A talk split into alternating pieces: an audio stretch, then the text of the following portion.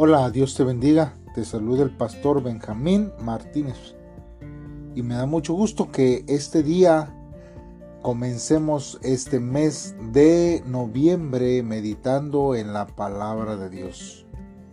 Siempre es bueno poder estar cada día en búsqueda de su palabra y de la voluntad de Dios y conocer mejor la voluntad de Dios para nuestra vida. Por eso te invito a que en este mes nos acompañes cada día en este devocional, esperando que sea de bendición para tu vida. Eh, hoy es martes primero de, de noviembre y vamos a ver lo que la palabra de Dios dice en Génesis 42 del versículo 1 al versículo 17. Como título, este devocional lleva Dios cumple el sueño. La palabra de Dios dice así. Viendo Jacob que en Egipto había alimentos, dijo a sus hijos, ¿por qué os estáis mirando? Y dijo, he aquí yo he, he oído que hay víveres en Egipto. Descended allá y comprad de allí para nosotros para que podamos vivir y no muramos. Y descendieron los diez hermanos de José a comprar trigo en Egipto. Mas Jacob no envió a Benjamín, hermano de José, con sus hermanos, porque dijo, no sea que le acontezca algún desastre. Vinieron los hijos de Israel a comprar entre los que venían, porque había hambre en la tierra de Canaán, y José era el señor de la tierra, quien le vendía a todo el pueblo de la tierra. Y llegaron a los hermanos de José y se inclinaron a él rostro a tierra. Y José cuando vio a sus hermanos, los conoció, mas hizo como que no los conocía. Y les habló ásperamente y les dijo, ¿de dónde habéis venido? Ellos respondieron, de la tierra de Canaán para comprar alimentos. José pues conoció a sus hermanos, pero ellos no le conocieron. Entonces se acordó José de los sueños que había tenido acerca de ellos, y les dijo, espías sois, por ver lo descubierto del país habéis venido. Ellos le respondieron, no, Señor nuestro, sino que tus siervos han venido a comprar alimentos. Todos nosotros somos hijos de un varón, somos hombres honrados, tus siervos nunca fueron espías.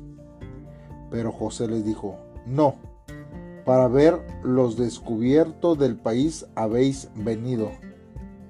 Y ellos respondieron, tus siervos somos doce hermanos, hijos de un varón en la tierra de Canaán y aquí el menor está hoy con nuestro Padre y otro no parece. Y José les dijo, eso es lo que os he dicho, afirmando que sois espías. En esto seréis probados. Vive Faraón, que no saldréis de aquí, sino cuando vuestro hermano menor viniera aquí. Enviad a uno de vosotros y traiga a vuestro hermano y vosotros quedaos, presos, y vuestras palabras serán probadas, si hay verdad en vosotros, y si no, vive Faraón que sois espías. Entonces los puso juntos en la cárcel por tres días. Vamos a estar analizando, hermanos, este, este, este tiempo, en los versículos que hemos visto hoy. Nosotros vamos a ver aquí, hermanos, que esta sección, hermanos, se relaciona nuevamente con Canaán y la familia de Jacob. Porque mientras José, hermanos, gana prominencia, poder y fecundidad, hermanos, su familia pasa por varias crisis. Nosotros vemos que la más aparente es del hambre, aunque también están presentes del sufrimiento de Jacob la pérdida de José y un apego que nosotros vemos que es excesivo, hermanos, por Benjamín. El sentimiento de culpabilidad no es resuelto de los demás hijos y el temor de ser descubiertos, hermanos, controlan todas las relaciones familiares, las que ciertamente causan desconfianza, hermanos, y ansiedad en todos. La familia de la promesa estaba paralizada en el cumplimiento de su propósito patriarcal. La unidad familiar estaba rota. La vocación, hermanos, redentora sin impulso. Y ahora, hermanos, la misma sobrevivencia estaba en peligro. Cuando nosotros vemos, hermanos, aquí en los encuentros entre los hermanos que tienen lugar en los dos primeros años de hambre, se cumple, hermanos, parcialmente los sueños de preeminencia de José. Y aunque reconoció solo por él, porque sus hermanos no le, no le reconocieron a él, José tuvo que reinar sobre todo un imperio antes de ser permitido reinar sobre su familia. Eh, en estos encuentros, hermanos, se puede notar acciones, hermanos, de manipulación, de poder y de dureza, como también de extrema generosidad y, y ternura. Pareciera, hermanos, que estas expresiones apasionadas, que son combinadas, hermanos, entre temor y tristeza, ansiedad y culpabilidad, como también, hermanos, vemos que hay confianza, alivio, perdón y alegría en estos versos que nosotros acabamos de leer. Pero la atención, hermanos, del testimonio bíblico vuelve una vez nuestro enfoque a Canaán, la tierra de la promesa patriarcal. Y esta tierra, hermanos, como todas las otras regiones, padece el hambre que afecta a Jacob y a su familia. Nosotros vemos que Jacob toma la iniciativa de enfrentar la situación buscando lo que es necesario, hermanos. Y aquí hay algo interesante, porque a diferencia de Abraham, quien descendió a Egipto, o de Isaac, que intentó ir a Egipto en tiempo de hambre, Jacob no va a Egipto, ni piensa en irse para allá, sino que envía a sus hijos tan solo para comprar alimentos para la sobrevivencia. Nosotros vemos en estos versos que Jacob retiene a Benjamín para salvaguardarle, hermanos, de cualquier desgracia que pudiera acontecer a él. Y aquí, hermanos, se nota el dolor que todavía Jacob guarda por José y un apego extremo que siente por Benjamín, que es el único sobreviviente conocido de Raquel, que nosotros debemos de recordar que Raquel era su esposa favorita. Hermanos, es interesante notar que los diez hermanos que aparte que ellos van para Egipto y que fueron enviados por su padre, ellos diez hermanos fueron los que vendieron a José justamente a Egipto. Los hijos hermanos de Jacob se unen y van a la caravana de personas que acuden a Egipto en busca de alimentos. Sin saberlo llegan a Egipto y se enfrentan con José, que ahora él es el gobernador y el responsable, hermanos, de la venta de todos los alimentos. Asimismo, hermanos, sin saberlo, los hermanos se postran ante el gobernador rindiéndole honor, cosa que habían rehusado reconocer anteriormente y que causará la desgracia de José, hermanos. Tenemos que ver aquí, hermanos, que eh, ya había una caravana y que José lo que había soñado se cumple en este aspecto que nosotros vemos cuando sus hermanos se postran delante de él. Y hermanos, a, diferencia de la ignorancia, los hermanos este, de José que no le conocían, nosotros vemos que José reconoce luego, luego, hermanos, a sus hermanos y su memoria vienen, hermanos, los sueños acerca de ellos. Y justamente, hermanos, el relato de estos sueños fueron factores decisivos en desencadenar odio y envidia que tanta angustia causará a la familia. Hermanos, varias son las reacciones posibles en un encuentro de esta naturaleza, desde una venganza cruel hasta un reconocimiento feliz. Sin embargo, José, aparentemente siguiendo un plan, actúa de la siguiente manera. Primero, evita ser reconocido. Mire, hermanos, ya habían pasado aproximadamente 20 años desde que se apartaron los hermanos. Los años seguramente, hermanos, el vestido y quizás a lo mejor eh, José no estaba rasurado. Su posición inverosímil, hermano, y lo imposible de encontrar a un hermano perdido hicieron difícil la posibilidad de reconocimiento por parte de los hermanos. José se asegura, hermanos, de, de disimular y hablando a través de un intérprete y él, hermanos, preguntándole de dónde venían y tratándoles con hostilidad y desconfianza. Segundo, les acusa que son espías. Falta que, hermanos, que en todo el país y generación es muy grave y castigada con la muerte.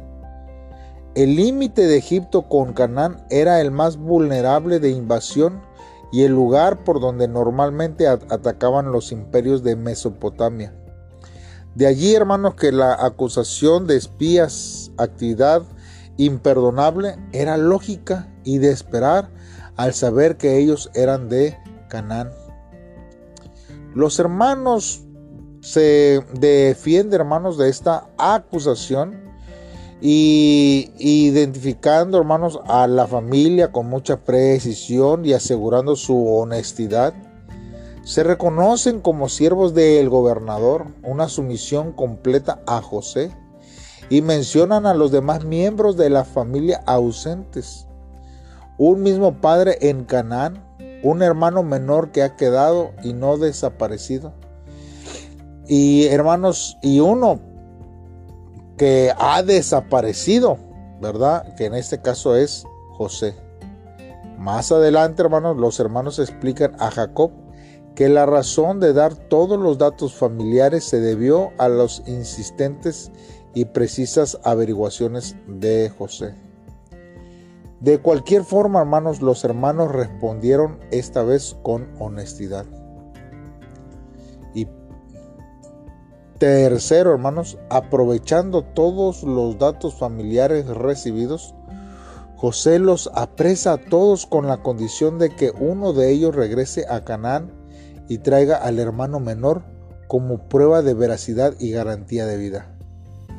Aparentemente, hermanos, este plan no se llevó efecto tal vez por la solidaridad fraternal y el reconocimiento que él pidió por Benjamín era difícil de cumplirse.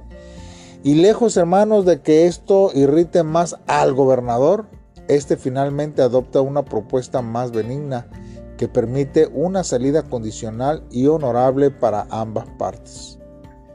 Y esto es, hermanos, que iba a ser viceversa, lo cual, hermanos, vamos a estar viendo, hermanos, en los próximos versos que, eh, que vamos a estar estudiando en los próximos días.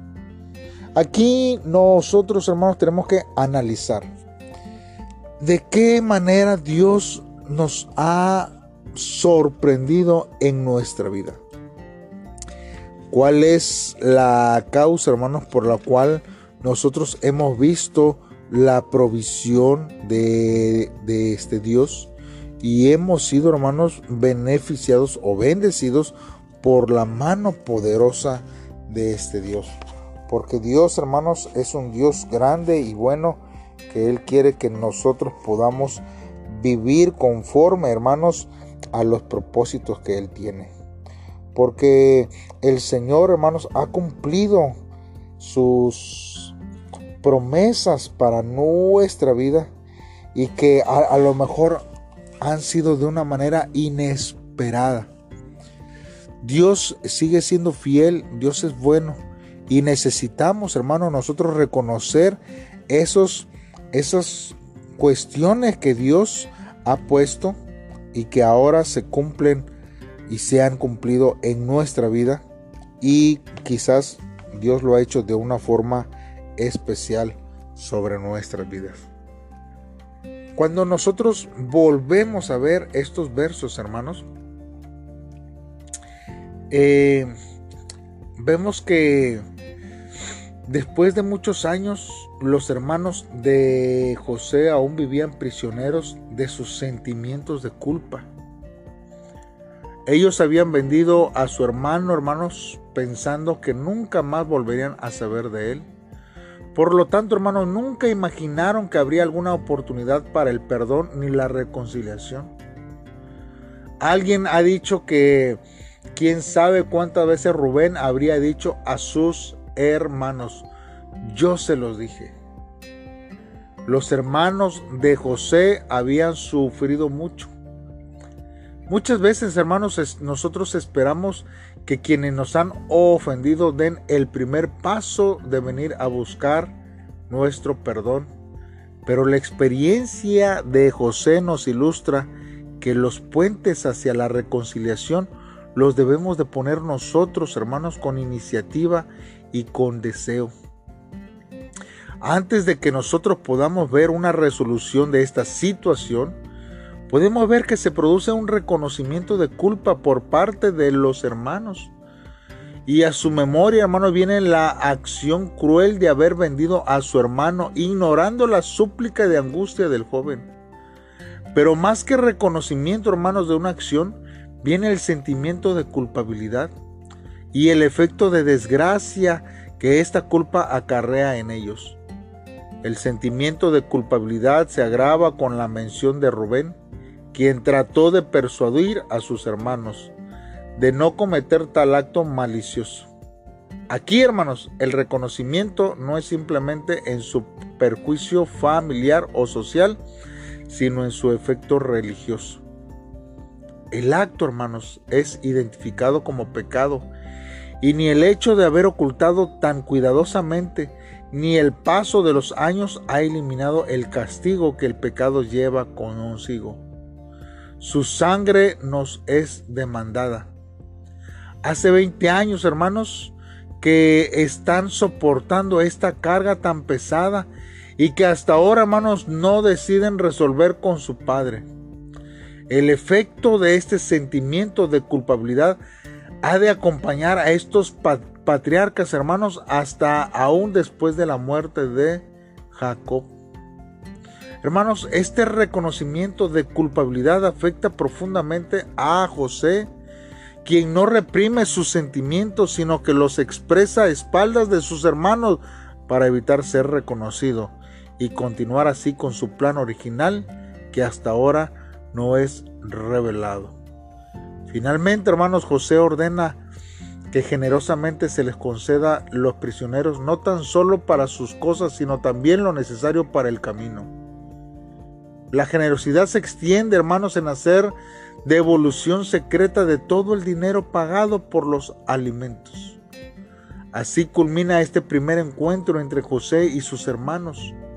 El problema del hambre se resuelve temporalmente, pero surge un problema más grave a esta familia, que es que un hermano se queda como rehén y la vida del hermano menor queda en peligro.